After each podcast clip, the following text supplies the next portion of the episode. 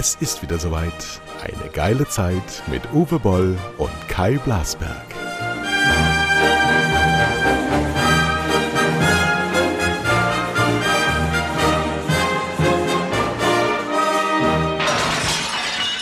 Guten Morgen, meine.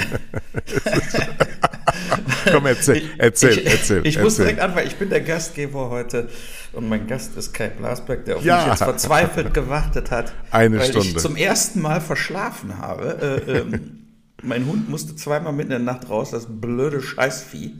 Und danach bin ich dann nochmal selig eingeschlafen und äh, nicht wie Man muss allerdings sagen, wir waren verabredet um 8 Uhr morgens. Es ist wunderschön hier übrigens.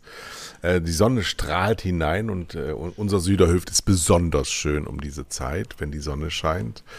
Und du hast also schön geschlummert. Ich war ja in dieser Nacht noch in Kiel, äh, war bei Suchtpotenzial im Kino. Das ist ein Musikkabarett von zwei wunderbaren jungen Frauen, vielleicht gar nicht mehr so jungen Frauen, die auf jeden Fall richtig lustig sind und richtig derbe sind. Also wenn ihr, ich glaube in Köln und Essen sind die diese Woche noch, wenn ihr das mal sehen wollt, geht dahin. Suchtpotenzial, ganz sensationell.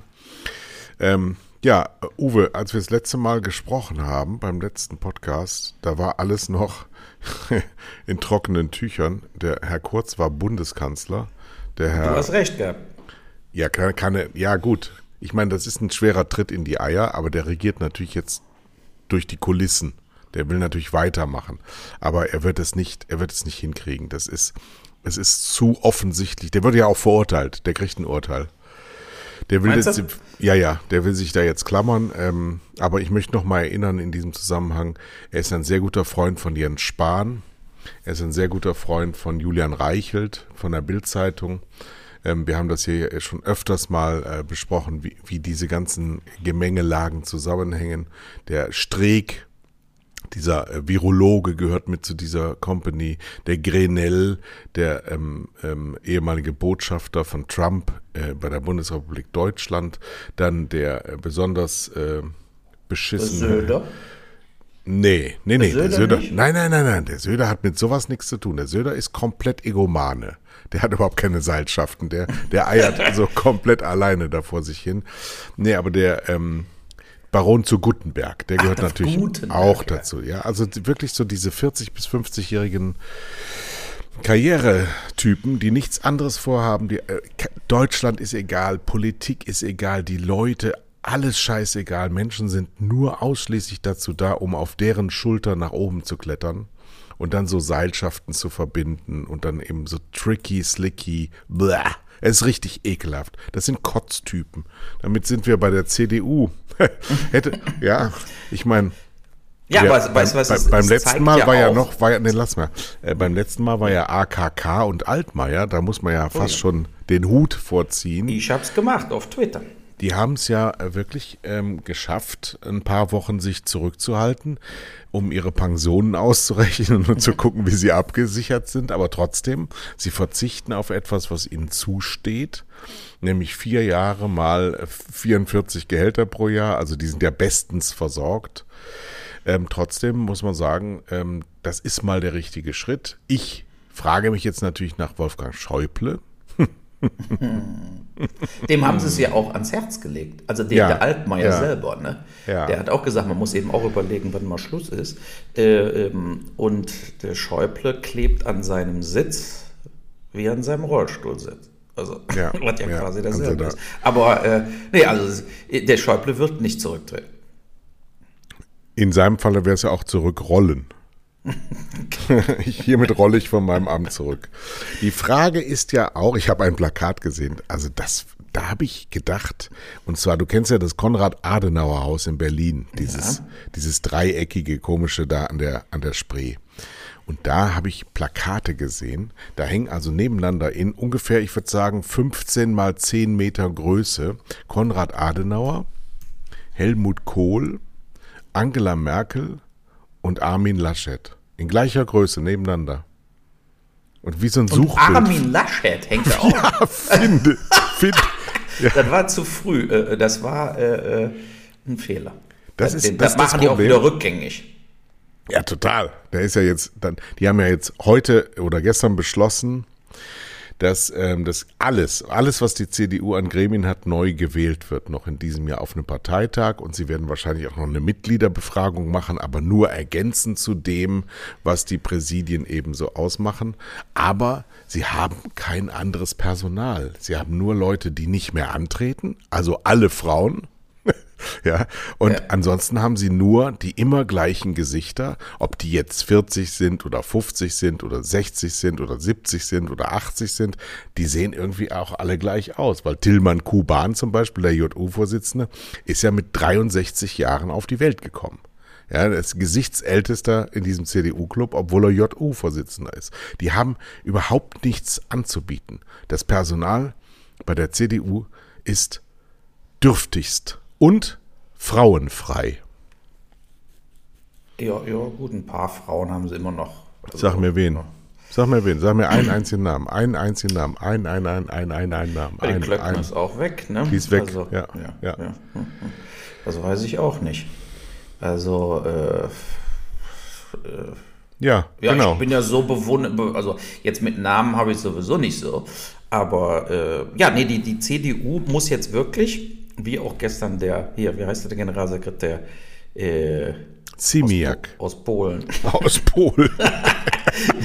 wie, äh, wie er gesagt hat, also ist diese Erneuerung muss jetzt tatsächlich kommen, aber dann ja, aber mit wem genau die Erneuerung von den von den Leuten, die du eben erwähnt hast, ja, von diesen Spahns und so weiter, diese ja. totalen Maskerademenschen, diese ja. Menschen, die äh, äh, bei, bei einer Pressekonferenz so rüberkommen, als ob sie sich einen Scheiß für die Bevölkerung, sie interessieren sich für die Bevölkerung in der Pressekonferenz, aber man sieht ihnen schon an, dass sie sich nur für ihre eigene persönliche Karriere und ihr direktes Umfeld äh, ähm, interessieren. Ne? Überleg also, dir mal, was bei diesem, bei der Spahn unter seinem Ministerium jetzt mal postuliert, dass Gesundheitsminister in einer Pandemie wahrscheinlich kein Traumjob ist. Aber wenn du jetzt wieder rauskriegst bei diesem Robert Koch Institut, jetzt haben sie festgelegt, heute 85 Prozent der Deutschen haben eine erste Impfung. 80 Prozent die zweite. Alles, was sie davor diskutiert haben, diese ständigen Meldungen, wie, wie kriegen wir die Impfkampagne nach vorne, war alles scheiße. Ja, das kriegen wir Soweit ständig. das Auge, also, äh, äh, na, was wollte ich sagen? Die, Sie wissen die, es äh, nicht. Über 18. Überleg dir das mal. Aber die, die über 18, die 80 Prozent, das ist Aber überleg dir das mal. Ja, ist doch scheißegal, Kinder kriegen das da eh nicht. überleg dir das mal, wie wir in Dauerpanik versetzt werden, ohne Datengrundlage. Sie wissen es nicht. Ich meine, ja. früher konnten wir wenigstens noch Verwaltung. Jetzt kriegen wir nicht mehr mal das hin. Ne, ich sag ja äh, äh, Freedom Day, wie ich ja. gesagt habe. Ne? Also ja. äh, stattdessen äh, mit, mit, den Leuten überhaupt nicht mehr äh, reden, Ende, Ende Gelände und äh, Feierabend. Ja. Also, so, du hast deine Hausaufgaben gemacht. Ich habe dir nämlich die Aufgabe erteilt, beim letzten Mal die Kevin Kühnert-Doku. Da möchte ich jetzt gerne mal. Bitte. Ich fange an.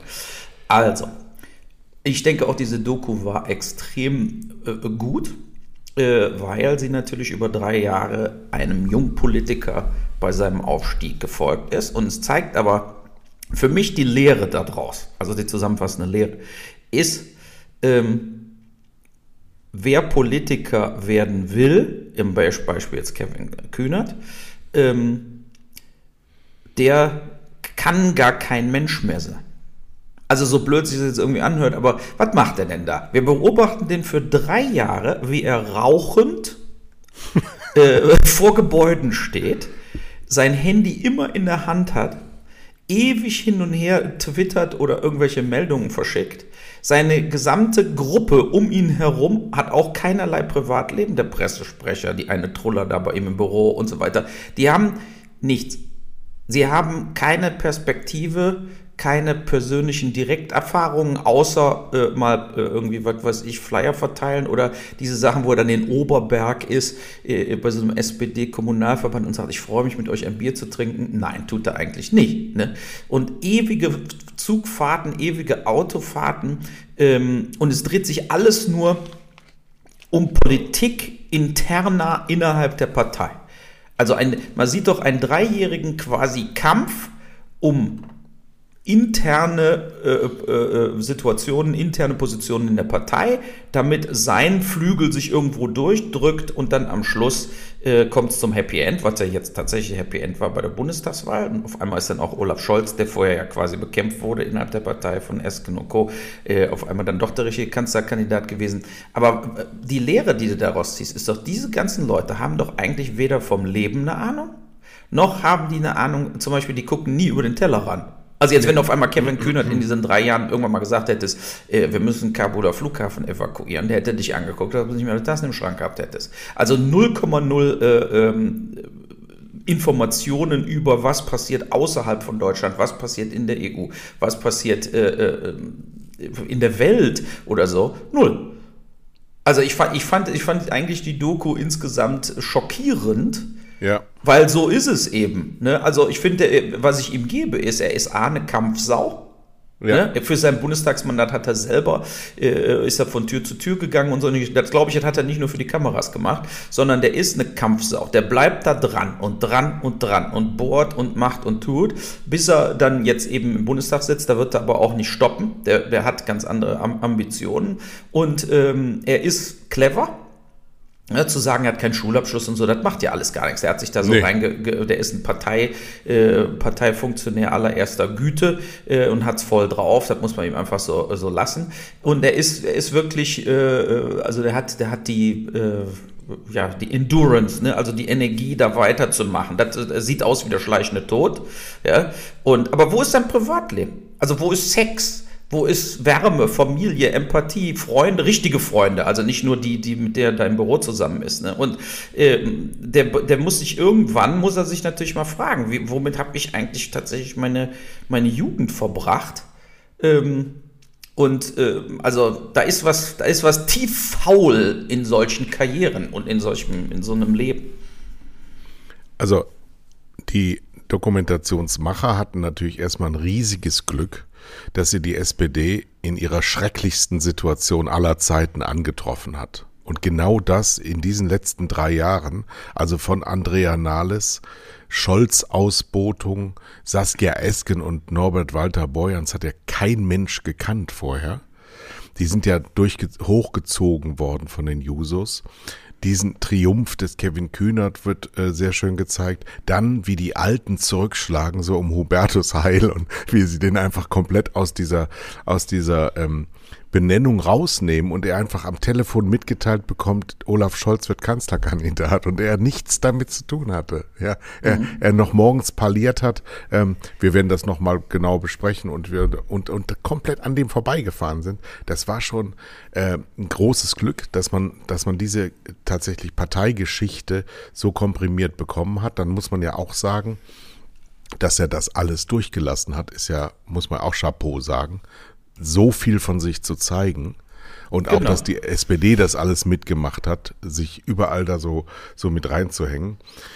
Ähm, aber du hast vollkommen recht, es ist beeindruckend, ein, ein, ein tolles äh, Werk der Geschichte, hintenrum ein bisschen stolprig, weil die WM, äh, die, die, die Wahl war zu Ende und das musste dann fertiggestellt werden, damit es noch heiß ist, die Suppe wenn sie genau. auf den Tisch kommt. In Hast einem Jahr hätten die Leute das nicht mehr so geguckt wie jetzt. Genau, es war handwerklich hinten rumgestolpert, aber es, es musste halt schnell gehen. Aber ansonsten ein wirklich sehr sehenswertes Ding, was total schockierend ist, weil es eben äh, eine Welt zeigt, in die wir beide zum Beispiel, wir beide sind uns ja sehr ähnlich in der Genese. Wieso passen wir da so gar nicht rein?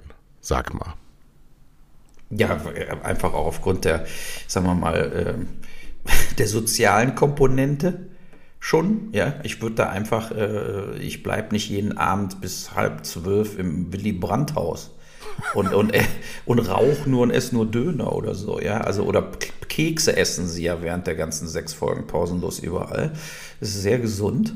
Und äh, ähm, das ist einfach, äh, das ist einfach äh, da, da, hat man doch gar keinen Spaß am Leben.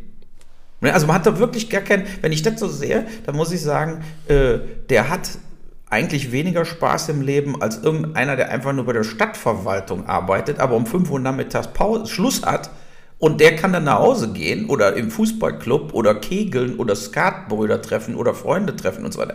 Der Kühnert, Kühnert hat mir auch gar nicht den Eindruck, dass der jemals in Urlaub fährt oder so. Ne, also, äh, was macht der im Urlaub? Dann sitzt er irgendwo auf der Hängematte und twittert 24 Stunden. Aber was ist der Antrieb? Kam Macht. das raus? Ich glaube, das ist Macht. Ich glaube, der braucht diese Bestätigung, dass er sich da durchtankt und aber, dass, er, dass, er, dass er da erfolgreich wird in dieser Partei jetzt sozusagen. Aber wenn du, also wir kennen ja Macht auch. Ja, wir hatten ja immer was zu sagen. Wenn du am Set sitzt und bist Regisseur und Produzent in Personalunion, dann bist du ja die bestimmende Person. Das heißt aber auch, das, was du sagst, wird gemacht. Immer. Ja, zu und guter Letzt, ja. Wenn das scheiße läuft, ähm, dann hältst du aber den Kopf auch dafür hin. Das würde ich jetzt mal als Macht und Verantwortung genau, bezeichnen. Ja. Das hat er ja nicht. Er ist ja absolut, also Macht wird erstens ähm, öffentlich gezeigt in meiner Welt. Ja, mhm. und das in der Politik ja gar nicht. Da wird ja ständig hintenrum und äh, alles wird nur verwässert. Ständig werden Kompromisse in diesem Kreis da bei dem Parteitag, wo dann um ein Wort gerungen wird. Und du denkst, ach du Scheiße, damit verbringst du Tage und Wochen um, um, um Worte in Parteiprogrammen zu platzieren, mhm. die du dann als riesigen Erfolg stilisieren musst. Und das war auch etwas, was wir ja, ja auch stimmt. so. Das ist auch so frustrierend. Wenn ich, als ich das gesehen habe, habe ich auch gedacht, mein Gott, ey, mit was sie ihre Zeit verplempern. Vor allem mit dem ganzen Scheißprogramm interessiert das sowieso keinen mehr in dem Moment, wo du an der Regierung bist. Ne? Also ich meine, genau. guck dir jetzt mal an, wenn sie jetzt mal die Ampel durchhaben und so weiter, meinst du, interessiert noch irgendeinen, was vor der Wahl von allen drei Parteien parallel versprochen wurde? Ne? sondern dann sitzen die in ihren Ministerien und dann wird sich mit der, mit der Realsituation auseinandergesetzt. Hm. So, und äh, ja, also ich wollte dich nicht unterbrechen, aber das ist. ist äh naja, also sehr, sehr empfehlenswert, aber ich wollte in dieser Sendung mal mit dir sprechen über, ähm, wir sind ja jetzt alt genug, auch ähm, über unser Scheitern zu sprechen. Ähm, weil wir jetzt sehen Laschet, weil wir jetzt sehen Kurz, der Herr Meuthen ist gerade aus der AfD rauskomplimentiert worden und hat selber vorher eingesehen. Ähm, Altmaier, AKK, das sind ja alles für die Leute nicht das, was sie sich für ihre Karriereentwicklung vorgestellt haben, sondern einfach Niederlagen. Wie Aber geht ganz man, kurz noch zum Altmaier und zur Kamkambo. Es ist natürlich auch möglich, dass die gezwungen wurden, ne? Von den ja, sind sie. Jetzt. Vom Hans. Dass die vom unter Hans, den Kulissen, weißt du, gerade wenn du so eine Kevin Kühner-Doku gerade gesehen hast, dann, muss, dann sind da vielleicht auch an, äh, mehrere Anrufe gekommen und gesagt, hör mal, jetzt mach auch den Platz frei und verpiss dich. Also äh, so ungefähr kann ich mir das auch vorstellen, dass das so gelaufen ist. Äh, der, der Hans, der Ministerpräsident vom Saarland ähm, und Landesvorsitzender der CDU, ist dann natürlich der Parteichef für die Abgeordneten, Altmaier und Kram-Karrenbauer. Und die werden das dann schon geregelt haben mit irgendwelchen Ausstiegshilfen, weil die beiden Bundesminister kriegen ja jetzt zwei Jahre erstmal Übergangsgeld. Also die sind gut versorgt. Und denen ist sicherlich nahegebracht worden, ihr habt doch jetzt sowieso keine Machtoption mehr, ihr werdet in, in keine Positionen kommen, weil die CDU natürlich als Oppositionspartei überhaupt nichts zu verteilen hat. Und dann kann es durchaus sein, also gerade bei der Kram-Karrenbauer, das ist ja karrieretechnisch fast tragisch, wie die in drei Jahren demontiert wurde von einem süßen kleinen Ministerpräsidentenamt im Saarland, wo man, ob man das braucht, ist eine andere Frage, aber sie war es, ja. hin, hin zur Generalsekretärin, um, um dann eben so diesen Machteinfluss von Angela Merkel eben mitzunehmen. Ich benenne meine Nachfolgerin doch, dann ist sie ja kapital gescheitert, ist CDU-Vorsitzende geworden, als sie festgestellt hat, haben wir auch schon mal hier besprochen, dass das gar kein dotiertes Amt damals war. Das heißt, sie war einkommenslos als äh, CDU-Vorsitzende, um dann dotiert zu werden und dann als Kanzlerkandidatin ähm, zu scheitern. Die, die erst hat ja Laschet möglich gemacht.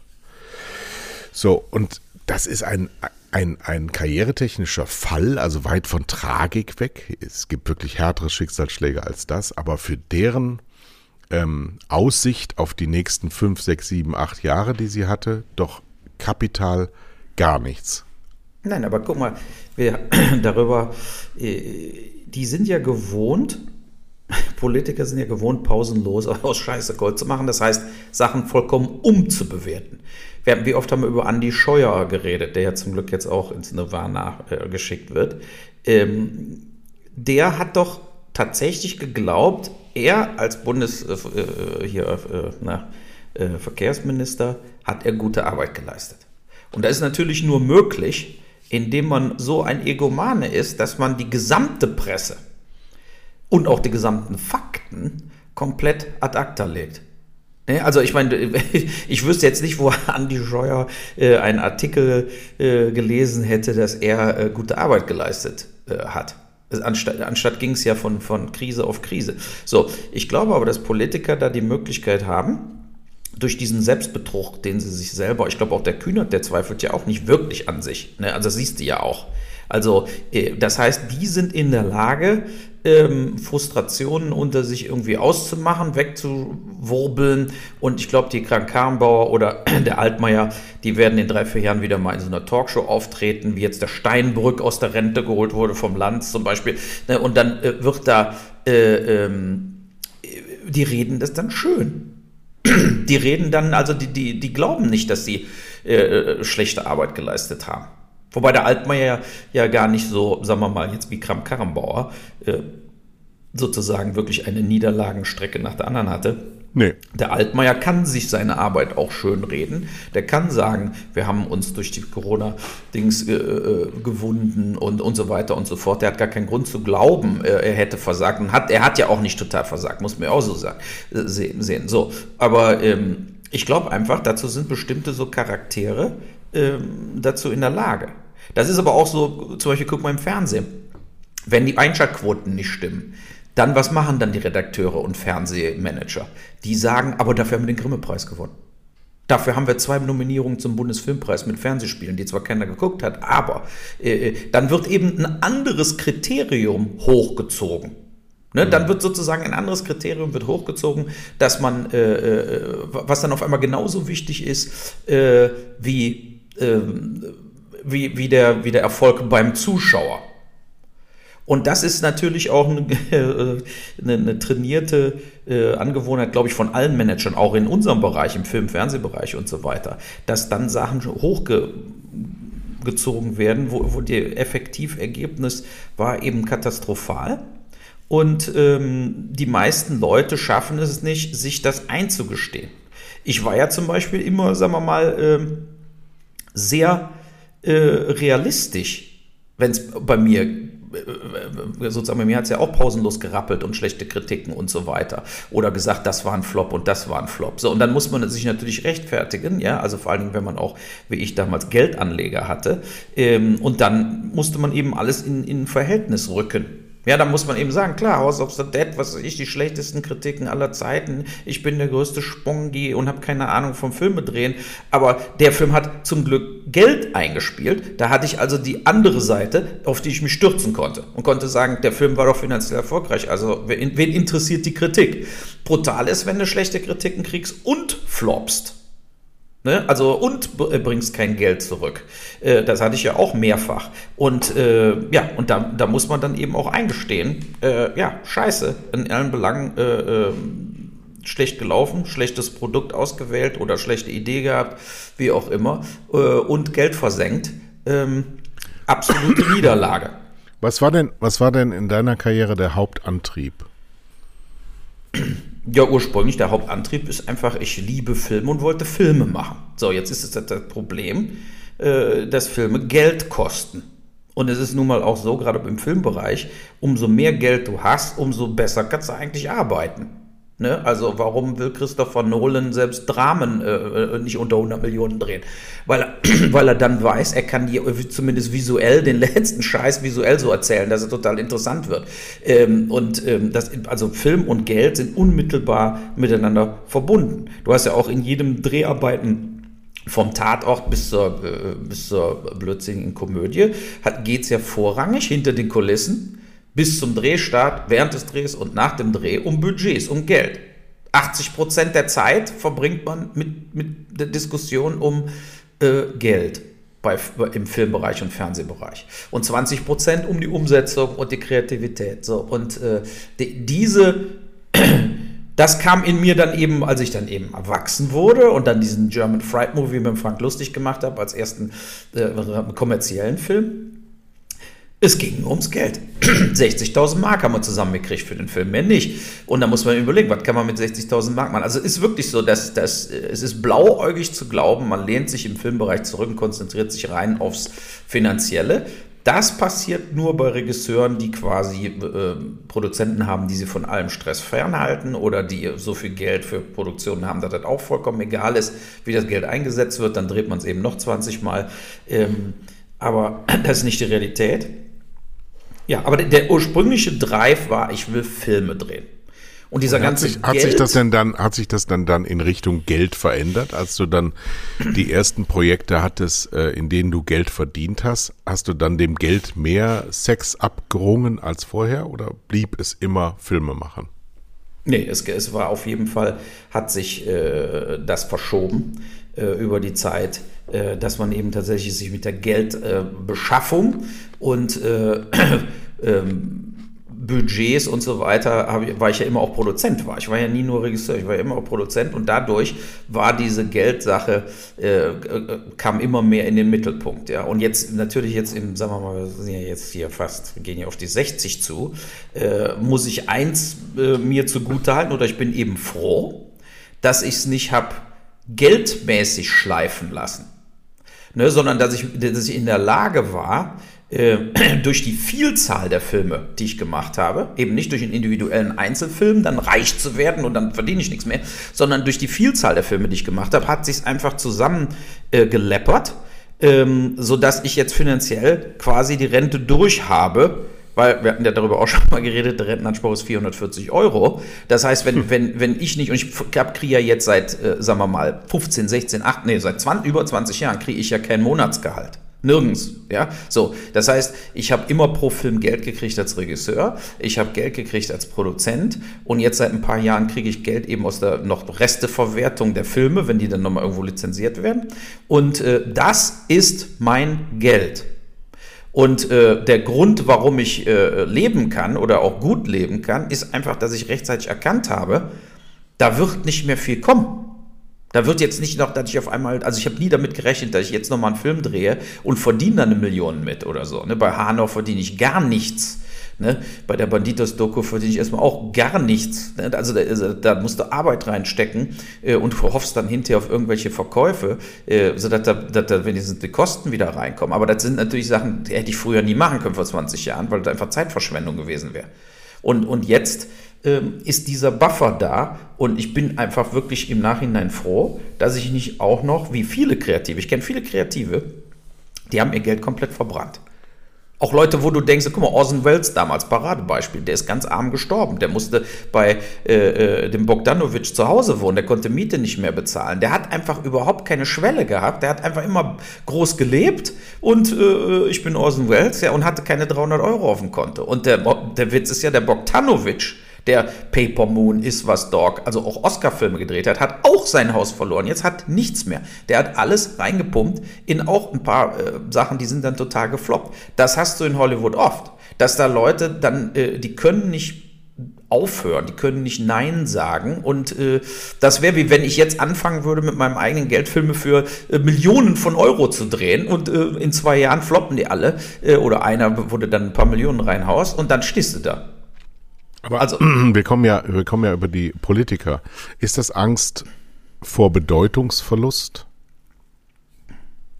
Bei den Politikern auf jeden Fall, aber es ist auch, äh, äh, ich glaube, jeder von uns, sowohl du als auch ich, äh, müssen oder mussten sich erstmal dran gewöhnen, äh, nicht nur Machtverlust, Bedeutungsverlust damit umzugehen. Ich habe gegenüber dir folgenden Vorteil gehabt. Ich habe ja nie äh, außerhalb damals von Taunusfilm, aber danach habe ich ja immer nur quasi im Homeoffice alleine gearbeitet und dann immer nur mit Leuten zu tun gehabt, wenn ich die geheiert habe, um einen Film zu drehen. Ne, also ich, ich, äh, du bist aber in ein Büro gegangen und warst der Boss von einem Fernsehsender und warst der Boss von 80, 90, 100 Leuten. Und du bist dann in die äh, Pampa weggezogen der Job war sozusagen der Job geschmissen. Äh, ich meine, das ist ein Kulturschock. Das ist was, wo man sich wirklich dran gewöhnen muss. Ich habe ja sowieso immer quasi allein im Büro gesessen. Für mich war ist das kein Kulturschock gewesen, weil ich wirklich nur am Set bei Filmproduktionen ähm, Angestellte hatte für eine Zeit lang. Und dann bin ich wieder allein zu Hause gewesen. Also äh, für mich ist das, macht das nichts. Also ich fühle mich jetzt nicht irgendwie machtlos oder so. Mhm. Ne? Das ist für dich eine andere Sache. Du bist gewohnt, in ein Büro zu gehen. So nehmen wir dem Kevin Kühnert sein Büro da weg. Äh, der, ja gut, ich meine. Der stürzt sich aus dem achten Stock aus dem Wohnsilo, wo der wohnt. Aber das ist ja auch hier für unsere Hörer gedacht. Ähm, das sind vielleicht nicht alle ähm, in den gleichen Positionen, aber die meisten Menschen, die da draußen in Deutschland leben, haben ja letztlich so existenzielle Fragen. Wohin geht das noch mit mir? Was für eine Sicherheit habe ich? Was werde ich in zehn Jahren noch tun können? Wie geht es meiner Familie, meinen Freunden, Umwelt, Klima?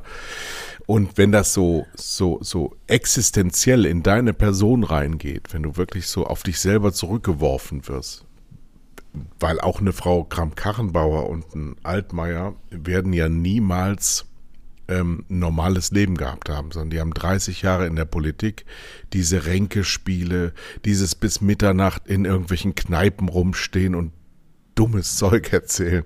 Was mir am meisten schockt bei diesem Wahlkampf an Haustüren klingeln. Oh ja. ja. Leute belästigen, ähm, sich auch äh, auszusetzen, jedweder Kritik. Wie, mhm. wie, ja, dass, dass wildfremde Menschen jetzt nicht nur seit Twitter, sondern auch mitten auf der Straße dich einfach beschimpfen. So, das sind ja alles Dinge, die sie trotzdem alles auf sich genommen haben, um diese Positionen zu erreichen. Also fast schon pathologische Züge und dann ist das von heute auf morgen weg. Hm. Ja, bei Politikern geht das ja dann ganz schnell. Oder bei entlassenen Managern. Ne? Also wenn die jetzt im Skandalunternehmen, Lufthansa oder so, oder du fliegst irgendwo raus. Äh, ich ich frage mich, wie der Winterkorn sich jeden Tag fühlt. Och, ich glaube.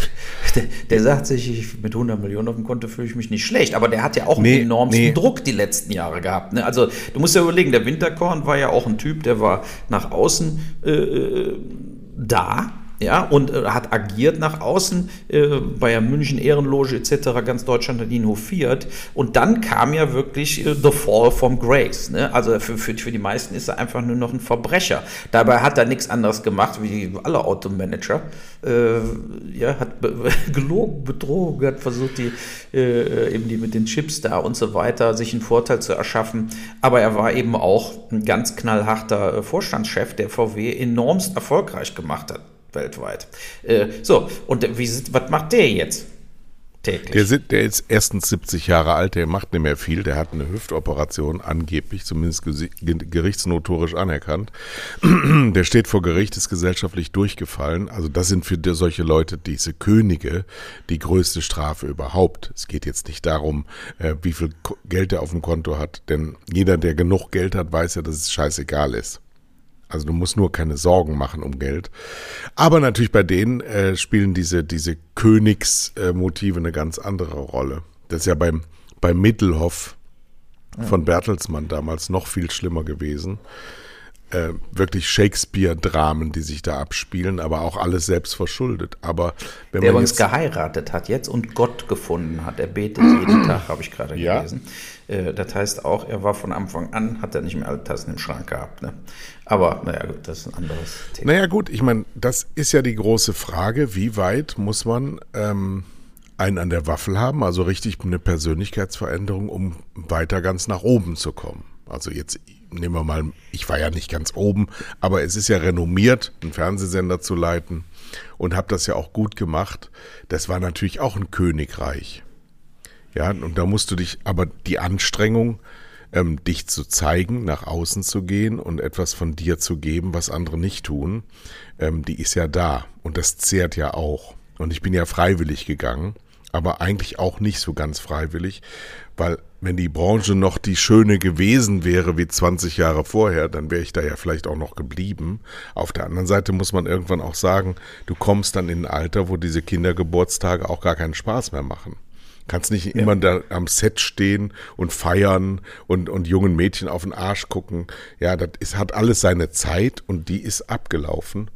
Und es ist eine, eine Riesenherausforderung. Auch diesen Move, den ich jetzt gemacht habe, der ist ja wirklich brutal. Der ist ja komplett in die andere Richtung. Aber ähm, das ist ja auch spannend. Kann ja auch was Schönes sein, weil das. Ja, aber stell mal vor, du hättest da den Bauern nicht kennengelernt und alles.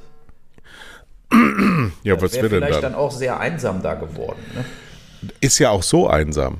Das ist ja, ja, nee, also das, das muss man auch ganz klar sagen. Also ich habe hier jetzt nicht die Bauern kennengelernt, sondern auch die haben mich kennengelernt, ja. Und diese Welten sind ja nicht kompatibel von vornherein. Das ist ja, das sieht, meine große Kunst ist, das ja von außen immer so smooth aussehen zu lassen. Aber das ist es ja gar nicht. Das ist ja mit äußerster Anstrengung äh, bedeckt, mit äußerster, äh, mit Misstrauen, das einem begegnet. So nach dem Motto, ja, jetzt denkt der wohl, der kommt hier hin und zeigt uns, wie es geht. Ja, das ist schon, das ist nicht alles so einfach, wie man denkt. Überhaupt nicht. Nix ist einfach in dieser Welt. Nee, aber Welt. die hätten dich ja auch hassen können und dann wärst du dann Außenseiter geworden und das wäre natürlich dann alles vielleicht auch dazu, die, die, hätten dich ja da wegmobben können und so und all das ist Ach, ja nicht passiert. Also sind ja jetzt schon nee. mal sehr positive Sachen, die da passiert sind. Ja, auf jeden Fall. Aber dann ehrlich, in Worst Case machst du einen Schritt, den du in deinem Leben machst, mal rückgängig. Dafür, die Kraft muss noch da sein. Genau. Ja, ja, das finde ich auch. Also, äh, es ist ja auch so, es, für mich ist zum Beispiel, äh, wir fahren ja heute in Urlaub in Schwarzwald ein paar Tage, ja, einfach hier Herbstferien und äh, vor 20 Jahren hätte ich da nicht die, da habe ich viel zu viel Hummeln im Arsch gehabt. Ne? Und das sind jetzt so Sachen, wo man sich auch bewusst wird, über die, die Zeit vergeht. Wir werden älter, aber gleichzeitig äh, ist mir auch natürlich bewusst geworden, man muss eben viel auch Zeit verbringen mit den Liebsten, mit der Familie, mit Freunden, wo man dann ähm, sich wirklich mal ausklammert. Das hatte ich ja auch nicht. Ich habe ja quasi, also sagen wir mal, 15 Jahre meines Lebens quasi durchgearbeitet auch ja. an Wochenenden. Ne? Ich habe klar, habe ich da Leute getroffen, bin auch essen gegangen und so weiter und solche Sachen. Das habe ich auch immer gemacht. Äh, aber ähm, ich, äh, ich war immer entweder am Geldraisen für einen Film, habe einen Film gedreht oder war in der Postproduktion, im Verkauf eines Films durchgehend. Ja. Durchgehend für 15 Jahre. Film nach Film nach Film. Und äh, äh, jeden Tag kamen dann eben nicht, jetzt kriege ich hier 90% Spam-E-Mails und 10%, äh, ja, also um 10% Absagen von der Degeto äh, oder, oder, Netflix. Ja, also, also jetzt ist das sozusagen bedeutend kontrollierbarer äh, und, und es kommt nicht mehr wie damals, da kamen ja dann auch, äh, was weiß ich, Einstweigeverfügung, Commerzbank gegen mich, sie haben unseren Fonds beleidigt, äh, äh, etc. Also da, da, ich, ich, war ja nicht da im, im ähm, äh, sagen wir mal, Kindergarten, sondern ich musste mich ja in diesem Bereich da auch durchsetzen gegen ganz große Player, die zig Milliarden nach Hollywood überwiesen haben und die es gar nicht gut fanden, dass ich auch Geld eingesammelt habe. Weil die mhm. haben den Markt abgegriffen äh, mit Filmfonds. Äh, ne, über Herrn Schmidt von WIP haben wir schon geredet in München und so weiter, der im Gefängnis gelandet ist. Äh, äh und, und der hat 800 Millionen eingesammelt. Ne, also hier wurden richtig Gelder verteilt und, und äh, äh, da, da waren eben auch dann äh, viele, die konnten sich quasi jeden Tag ein Ferrari kaufen von dem, was an Geld reinkam. Jeden Tag. So, und äh, da, es ging um viel Geld und ich bin eigentlich der einzige Filmemacher, der, der in dieser Zeit dieser Filmfonds selber Geld eingesammelt hat. Das haben viele Filmemacher versucht, die haben es aber nicht geschafft, weil die diesen anderen Teil, den ich von klein auf in mir habe, nämlich diesen Banker-Teil, diesen Verkäufer-Teil, den haben die nicht gehabt. Ich kann aber äh, auf ein Podium gehen mit Bankern und mach die und sorge dafür, dass die Anleger mir das Geld geben, weil sie glauben, ich werde dieses Geld besser verwalten als die Banker und bessere Sachen damit machen als die Banker und mehr Return bringen als die Banker. Das war im Endeffekt diese Schicksalsjahre meines Lebens, die dazu geführt haben, dass ich jetzt in Ruhe leben kann finanziell. Mhm. So, ne, aber äh, äh, von nix äh, äh, kommt, kommt dann natürlich nichts. Und als das dann, ich hatte ja quasi, du kannst ja quasi sagen, äh, äh, zwei Tode. Ja, das eine ist, diese Fonds in Deutschland wurden gestrichen, das war schon 2006. Bumm, man hat, konnte kein Geld mehr einsammeln. So, und dann habe ich es aber geschafft, international tatsächlich weiter Filme zu machen, weiter Filme zu verkaufen und so weiter. Und habe dann, und dann war erst wirklich Schluss, äh, 2013, 2014, da merkte ich, es geht alles äh, zu Ende, die, die DVD-Einnahmen brechen ein äh, und so weiter. Und da, ich bin sozusagen zwei Tode gestorben. Ja, so, und jetzt bin ich quasi 2021, äh, denke ich, ich äh, bin nach Deutschland gezogen und gebe nochmal Gas äh, und versuche noch das ein oder andere Projekt ähm, zu machen. Projekte, die mir wichtig sind, wo ich vielleicht auch gar kein Geld dran verdiene, aber damit man einfach noch eine Funktion hat.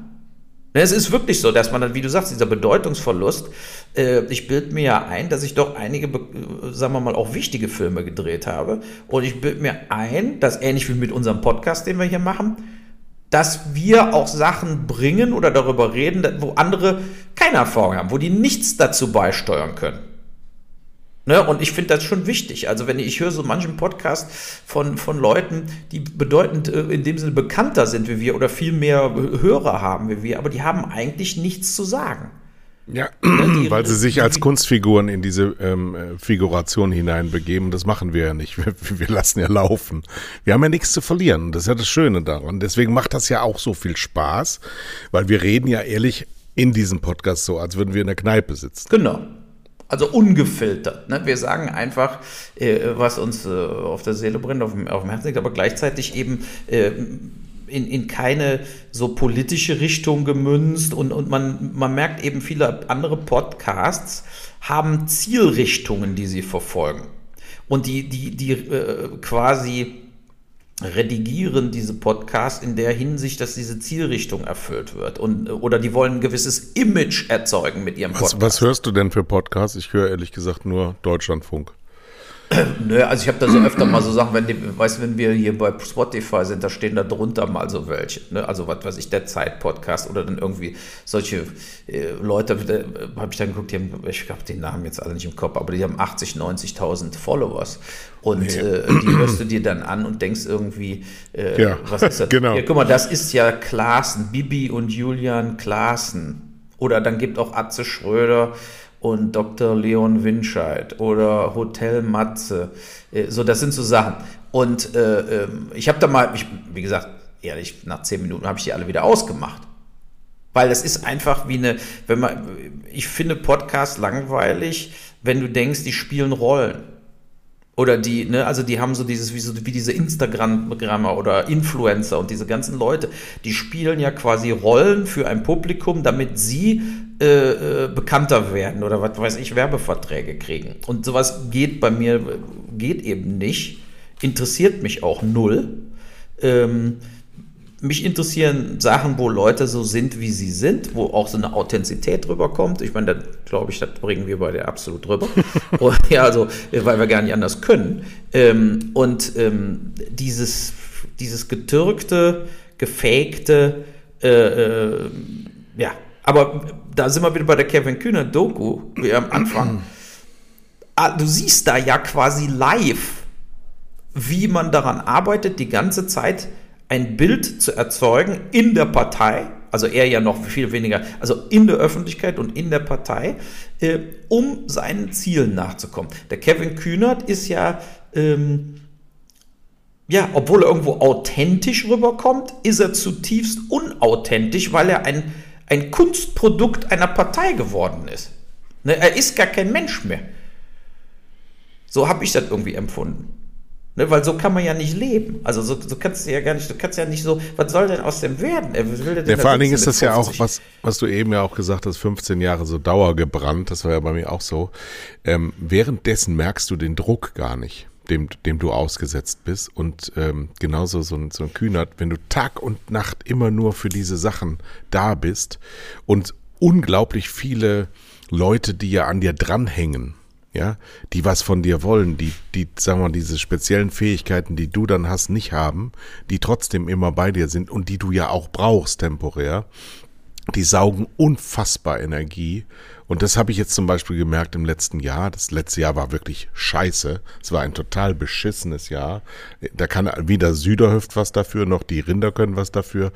Aber es war halt so. Das Leben ist manchmal so. Manchmal ist es schön und manchmal ist es schrecklich. Aber ähm, auf der anderen Seite sind das natürlich auch die Prüfungen, die dann stattfinden, die du auch bestehen musst. Aber wie schwer das Leben in so exponierten Positionen ist, merkt man erst, wenn man es nicht mehr hat. Ja, das also haben wir durch Corona hat es jeder gemerkt. Und dann gibt es natürlich diese anderen Sachen, die noch äh, diese Einschränkungen äh, bringen, ne? wo du einfach merkst, das ist jetzt die Reallage und darauf muss ich mich irgendwie einstellen. Ne? Genau. So, und, und, ja. und für uns ist, weil du das ja eben auch gesagt hast, ähm, da wird jetzt nicht mehr viel kommen, ist ja nur der Maßstab des vorherigen Lebens gemessen an dem, was wir hatten, wird nicht mehr viel kommen. Und wenn nicht mehr viel kommt, ist ja noch die Frage zu stellen, ist das denn eigentlich schlimm? Ja, genau. Ja, also äh, das ist es ja. Wir haben natürlich auch, äh, sagen wir mal, über die Jahre, man entwickelt sich ja, die eigenen, die eigenen Forderungen ans Leben werden höher oder größer in dieser Selbstarroganz, ne? also in diesem sozusagen, wir waren ja mal wer oder sonst irgendwas. Und dadurch hast du dann, äh, äh, wo andere überhaupt sich gar keinen Kopf drüber machen, äh, finden wir schon, äh, oh, jetzt werde ich hier äh, unbedeutend. Oder jetzt, jetzt äh, mache ich auf einmal gar kein Projekt. Oder so, ja. als ob die Welt drauf wartet. In Wirklichkeit, ob ich einen Film drehe oder nicht, der, derjenige, der sich am meisten dafür interessiert, bin ja ich. Das ist also, muss mir vollkommen klar sein, die Welt geht weiter ohne Uwe Boll-Filme. Total. Und äh, wenn ich gar keinen Film mehr drehe, auch nicht diesen Deutschland im Winter, äh, wird, wird sich auch nichts großartig verändern. Also die Idee, ich drehe Deutschland im Winter und verhindere damit, was weiß ich, dass Rechtsradikale in zehn Jahren die Wahl gewinnen in Deutschland, ist natürlich Hanebüchen. Äh, also das ist, äh, das ist ja das Schlimme. Das, das zu guter Letzt, weißt du, dieser Spruch, der nicht mal, es gibt nichts, was zu erreichen wäre außer dem Tod, äh, der ist ja nicht von mir, ich weiß gar nicht, wer den gesagt hat. Aber das ist natürlich brutalst ehrlich. Total. Ne, weil das einfach so am Schluss, wir sind dann einfach weg, das geht einfach eins zu eins weiter, da werden immer noch Kevin Kühnerts rumrennen und, ähm, ähm, und dann müssen sie irgendwie gucken, wie sie äh, die Welt dann doch äh, vor dem Totalabsturz durch die Klimakatastrophe rechnen äh, oder retten. Äh, äh, wir werden das alles nicht verändern. Das, das, muss uns einfach, und das sinkt dann natürlich mit dem Älterwerden langsam ein. Ne? Also, äh, äh, was ich zum Beispiel jetzt gemerkt habe, hast ja, meine Frau hat ja auch Gallensteine, ich habe ja die Gallensteine raus, was sind das, solche Themen kommen schon. So, und dann, äh, wir haben echt Probleme, äh, was zu trinken. Ich habe einen riesen Weinkeller. Ich habe mir jahrzehntelang Wein zusammengekauft. Ja, so, und jetzt habe ich sozusagen die gar nichts trinken. Also seit drei Wochen gar keinen Alkohol mehr. Die versucht jetzt die Gallensteine so irgendwie zu, wegzukriegen ohne OP. Und äh, ich merke, wenn ich, was weiß ich, einen halben Liter Rotwein trinke, wache ich nachts schweißgebadet auf, wälze mich 50 Mal hin und her. Äh, und äh, ja, ich hätte besser den Wein vor 10, 15 Jahren komplett ausgesoffen. So. Dann wärst du jetzt aber tot. Hättest du auch nichts von. Nee, genau, aber das sind so Sachen, das sind, so blöd sich das jetzt anhört und hört sich vielleicht auch arrogant an, aber das war für mich immer Lebensqualität. Wo wir hier waren, wir beide haben eine Magnum getrunken, ohne mit der Wimper zu zucken. Das war, ist jetzt auch schon über ein Jahr her oder irgendwie sowas. Ich weiß jetzt auch nicht mehr, wann das war. Aber ja, nee, wenn du jetzt nichts mehr trinken kannst, dann komme ich jetzt mal ganz schnell und kann das dann ja trinkst dann du nämlich mehr von dem Wein. Ich so, nee, aber nee, ich trinke ja schon noch eine halbe Flasche oder so, kann ich noch trinken. Aber es ist trotzdem so eine Sache, wo man auf einmal merkt, der, der Körper macht ja auch nicht mehr so mit wie früher. Ne? Wir hatten jetzt hier zig Säcke mit Torf angeliefert gekriegt. Wir haben hier diesen riesen Garten, die wiegen 25 Kilo pro Sack. Ich habe Hüftarthrose. Ich kann das einfach ja. nicht mehr. Ich kann natürlich so einen Sack hochhieven, ne? aber das Problem ist, ich trage dann 30 Säcke und das geht mir ja nicht in die Arme, sondern das geht mir in die Hüfte. Und damit komme mhm. ich dann noch viel schneller an eine Hüftersatz, weil ich, die, weil ich diese scheiß Säcke getragen habe. Aus diesem Grunde mache ich das nicht mehr. Ne, aus dem Grund sage ich dann irgendeinem hier 40 Euro, trag die Säcke da auch zu meiner Frau, die schüttet die da, da aus oben, habe ich nichts mehr mit zu tun. Das mache ich nicht mehr. Das ist einfach so Sachen. Da hätte ich früher, hätte ich gesagt, ich gebe doch kein Geld aus, um so ein paar Säcke zu tragen. Die hätte ich alle selber getragen. Und äh, das ist eben, wo du auf einmal merkst, die, die, der Radius wird kleiner, die Möglichkeiten werden kleiner. Also da ist der Vorteil am, den, am Landleben, im Landleben ja. ähm, ähm, bist du körperlich viel mehr gefordert, musst viel mehr mit den Händen und dem ganzen Körper machen. Wenn das mal jetzt hier so ein, so ein Klärteich ausbaggern oder ausziehen, die ganzen Schilfrohre rausziehen mit, mit Körperkraft und das machst du dann halt jeden Tag und deswegen baut sich das, also ich würde sagen, physisch bin ich gerade so wie ein 30-Jähriger, aber ähm, das sind halt Tätigkeiten, die ist auch befriedigend, dass du so die hast du jetzt und dann erledigst du die und dann sind die fertig. Das ist ja weder bei einem Film so noch bei einem Fernsehsender so. Es gibt so unglaublich viele Dinge, die sind nie fertig.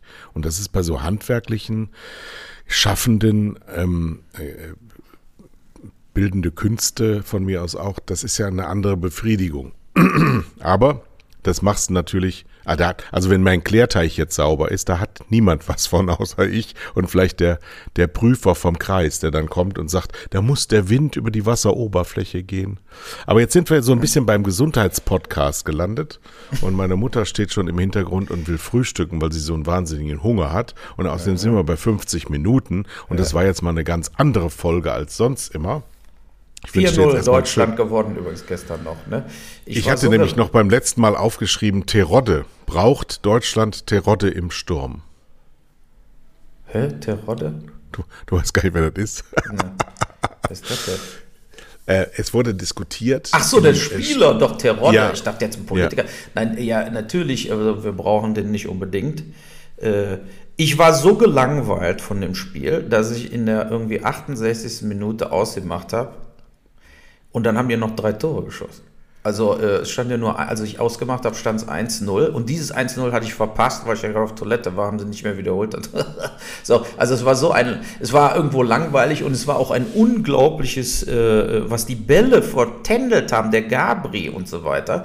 Äh, also ich fand es äh, von Nacht Mazedonien natürlich auch ganz schlecht, aber von den Deutschen auch, also was ich da in 65 Minuten gesehen habe, ähm, war zweitklassig. Aber gegen die gleiche Mannschaft haben wir vor einem halben Jahr verloren. Genau, ne? da waren wir auch achtklassig. Ja, so, also, äh, äh, ne, klar, also es geht auf jeden Fall aufwärts. Der baut jetzt eine Truppe auf, die haben die richtige Mentalität, die haben den richtigen Drive, äh, das 100 Prozent. Und äh, wir haben natürlich jetzt auch Glück, dass also in unserer Qualifikationsgruppe absolute Gruppen nur drin sind. Ne, da ist ja noch nicht mal ein Belgien dabei oder sonst irgendwas. Also, äh, wir werden sehen. Ähm, wie sich das alles weiterentwickelt. Es gibt noch viel zu tun. Sie lassen noch zu viele Chancen liegen, vertändeln zu viele Bälle. Äh, und, und in der Abwehr sind sie natürlich durch solche Truppen dann auch nicht wirklich jemals unter Druck, um viele Fehler machen zu können, mit dem Sühle und Co. Aber wenn du, wenn du in Katar im Winter Weltmeister wirst, ist das wie ein Corona-Titel. Das taugt doch gar nichts. Das ist doch nichts wert. Bah! Ne, das wird der, der, der schlechteste, bewährteste äh, Weltmeistertitel ähm, in der Geschichte werden. Ja, also, also wo man sieben, dann sagt. Sieben ja, Titel vom FC Bayern letztes Jahr, alle nichts wert. ja, ja gut, wert sind sie doch. Am, ganz am Schluss ist es wieder ein Stern auf der Brust. Ne? Also. Nun aber, denn. Ne? Ja. Also, dann sagen wir doch mal. Auf Wiedersehen. Ne? Tschüss.